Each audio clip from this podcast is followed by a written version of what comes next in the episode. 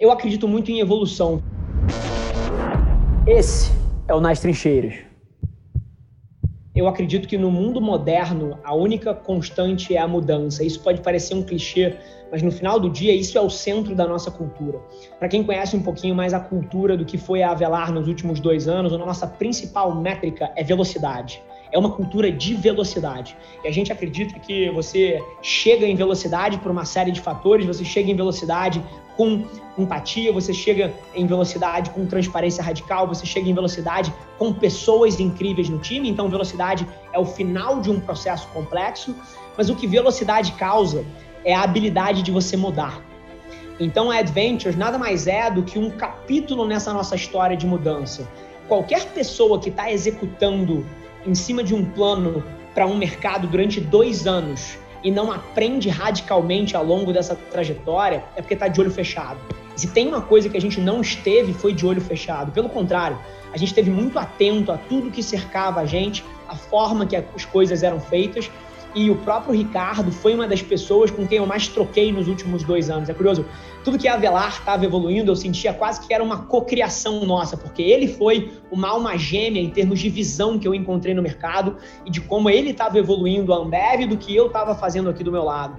Então, acho que nada mais natural do que essa empresa que estava executando e aprendendo muito durante dois anos evoluir a ponto de se tornar algo novo, a se expressar de uma maneira diferente. Então, respondendo a sua pergunta, essa é um pouco da história da evolução. E, e falando de carteira de cliente, mais uma vez, é uma empresa que tem dias, ela carrega assim um legado da Avelar, mas a gente deve ter notícias incríveis para anunciar no próximo trimestre aí de grandes clientes, grandes contas que a gente vai estar trabalhando e estamos super animados para poder abrir para vocês. E no final do dia, mais uma vez, eu sou um creator, né? Então eu ponho muito o meu ponto de vista para fora. Mas se tem uma coisa que eu acredito acima de tudo, é muito mais em fazer do que falar. Então eu literalmente poderia investir aqui sete minutos falando de tudo que a gente vai fazer, de tudo que a gente acredita, e daqui a pouco você vai ver isso, vai ver aquilo.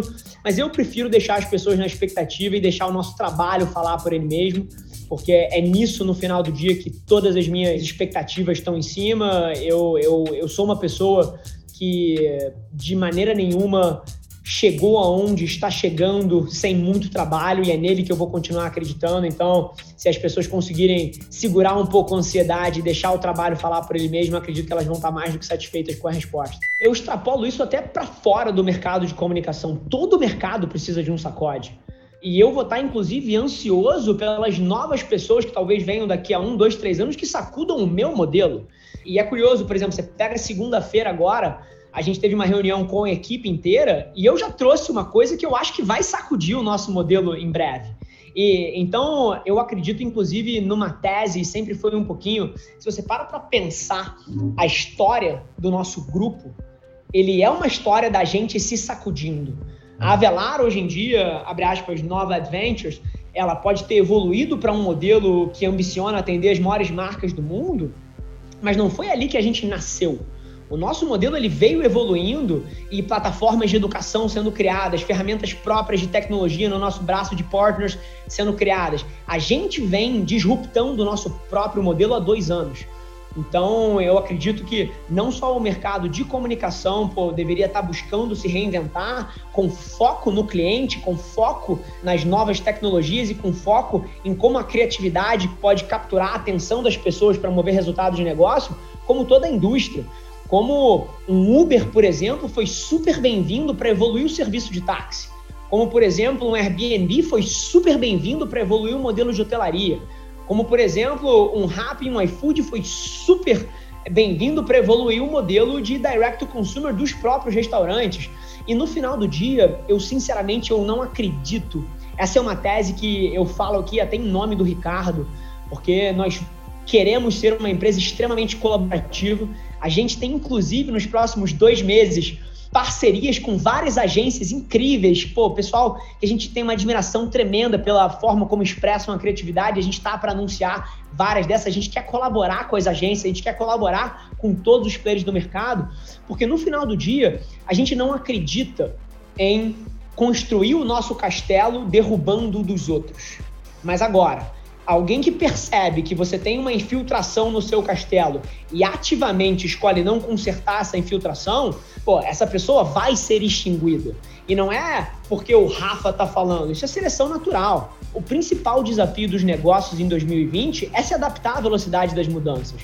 E tenho certeza que várias das empresas incríveis que estão aí há 30, 40, 50, 100 anos vão conseguir se adaptar. E as que não conseguirem, assim, não é porque o Rafa falou, é porque elas próprias não construíram o seu futuro. Então eu acredito que não só a comunicação precisa de um sacode, como todos os mercados, e no final do dia, eu acredito que todo mundo vai se adaptar e contanto que essa adaptação leve em consideração o que é melhor para o consumidor final, o que é melhor para o cliente, essa é uma adaptação que é bem-vinda. A gente está trabalhando incrivelmente bem afastado incrivelmente bem colaborando remotamente. E é curioso porque o ser humano ele odeia mudança. Isso é natural nosso. Assim, as pessoas não gostam de mudança. As, elas gostam das mudanças que servem bem elas. As mudanças que não servem bem, elas chamam de problema e elas evitam elas a todo custo. O ser humano odeia mudança. Mas no final do dia, grande parte do nosso ranço com a mudança ele está na forma e na lente que a gente coloca para observar o mundo. Então, lá na companhia, eu sou uma pessoa que respira por essa tese e eu tento transbordar isso para todas as nossas quase 150 pessoas que, que trabalham na empresa, que é você não levar um preconceito para cima de nada. Exemplo, grande parte do ranço que as pessoas têm com o trabalho remoto cara, sinceramente, de conexão humana, de falar, ah, eu não consigo bond, eu não consigo, pô, me aproximar, eu não consigo me relacionar, eu não consigo criar laços. Mentira! Você talvez não consiga criar laços da maneira que você preconcebeu que os laços são criados. Mas tem uma versão 2.0 disso. Eu tenho N amigos que eu tenho sentimentos reais por eles que foram feitos durante a pandemia, pessoas que eu nunca vi na minha vida.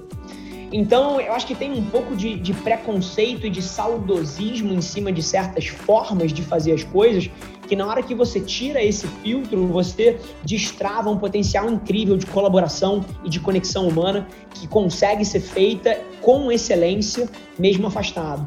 Então, a gente não acha que começar uma empresa com tanta gente assim no meio de uma pandemia é um desafio. A gente, na verdade, lida com isso super bem. A gente acredita que a gente tem conseguido criar conexão humana sem problemas através da pandemia, mas agora se você for perguntar para a parte romântica do Rafa, eu sinto uma saudade tremenda de abraçar as pessoas, eu sinto uma saudade tremenda cara, de estar com as pessoas, de tomar um café, de ouvir alguém conversando no corredor e de ouvir aquela bagunça que é um escritório criativo operando. De então, gravar então, assim, podcast cara a cara também, né? De gravar podcast cara a cara, como a gente estava falando. Eu, a minha parte saudosista sente falta, mas a minha é. parte orientada para o negócio sabe que isso não é uma barreira para você colaborar e para você e as pessoas próximas.